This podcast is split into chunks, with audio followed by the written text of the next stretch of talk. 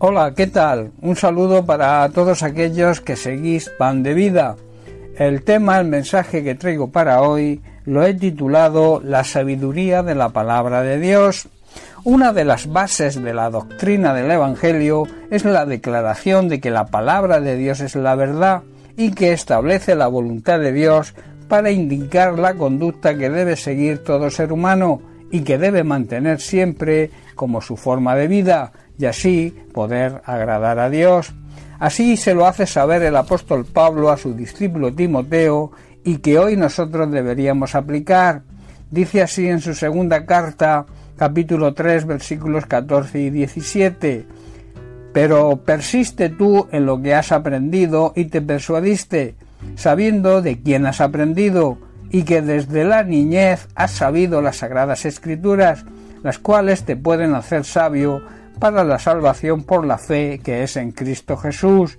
Toda la escritura es inspirada por Dios y útil para enseñar, para redarguir, para corregir, para instruir en justicia, a fin de que el hombre de Dios sea perfecto, enteramente preparado para toda buena obra. Hay un concepto equivocado, quizás por la mala influencia de tantos predicadores sobre la falsa prosperidad, y sobre un evangelio sin cruz, un evangelio sin sufrimiento, y luego, claro, cuando se encuentran con la realidad, se sienten frustrados y engañados. La realidad del evangelio es la siguiente. Cuando aceptamos y reconocemos a Jesucristo como nuestro Señor y Salvador personal, nuestra vida cambia, porque Dios nos perdona y nos resucita a una nueva vida, una vida plena y abundante, llena de sus bendiciones, pero no exenta de sufrimiento, como algunos nos quieren hacer ver, con el único propósito de que oigamos lo que nos gusta y así poder sacarnos el dinero. Lo que entendemos los verdaderos creyentes es que en esa nueva vida, como digo, no exenta de problemas, siempre tendremos la ayuda de Dios para poder afrontarlos.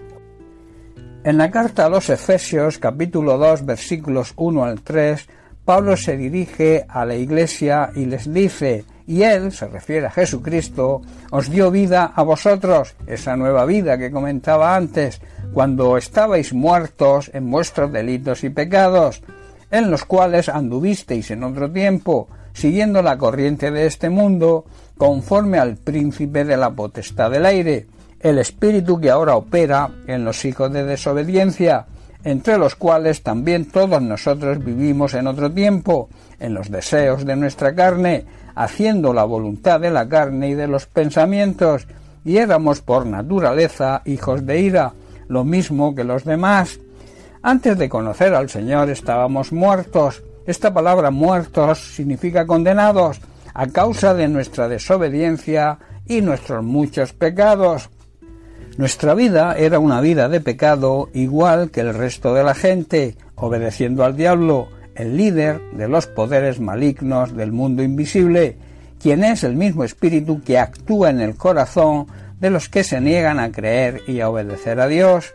Todos vivíamos así en el pasado, siguiendo los deseos de nuestras pasiones y la inclinación de nuestra naturaleza pecaminosa por nuestra propia naturaleza, éramos objeto del enojo de Dios igual que todos los demás.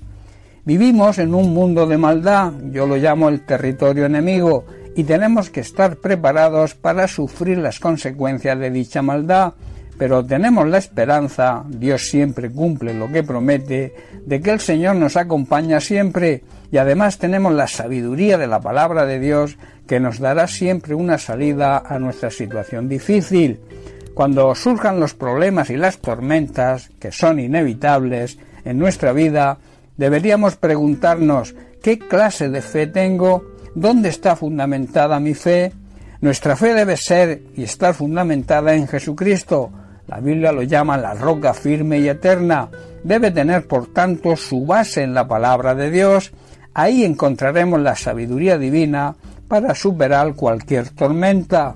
Debemos saber que los problemas y las tormentas de la vida demostrarán nuestra madurez espiritual y probarán la clase de fe que tenemos, y lo más importante es que nosotros lo sabremos, Por eso son necesarias las pruebas que al superarlas marcarán el baremo de nuestra fe.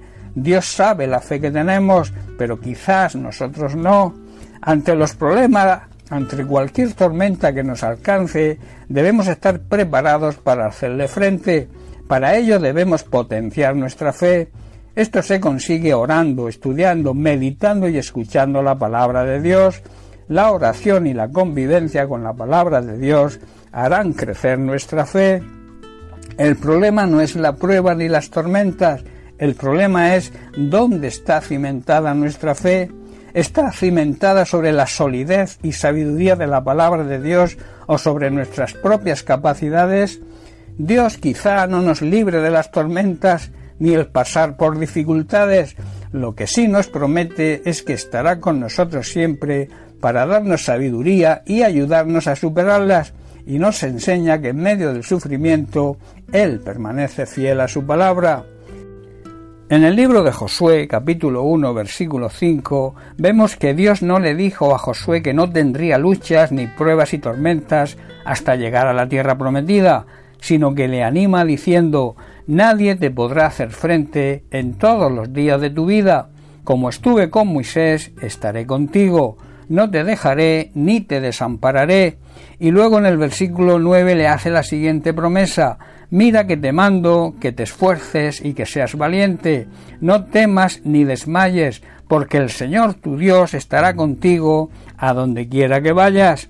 Cuando surjan los problemas y las tormentas de la vida, recordemos que en la sabiduría de la palabra de Dios y confiando plenamente en sus promesas, podremos salir adelante aunque tengamos que sufrir, porque el Señor, que fue experto en sufrimiento, la Biblia dice que fue experimentado en todo tipo de sufrimiento, está con nosotros y solo nos pide fe, esfuerzo y valentía. Bien, pues hasta aquí el mensaje de hoy. Que Dios te bendiga. Un abrazo.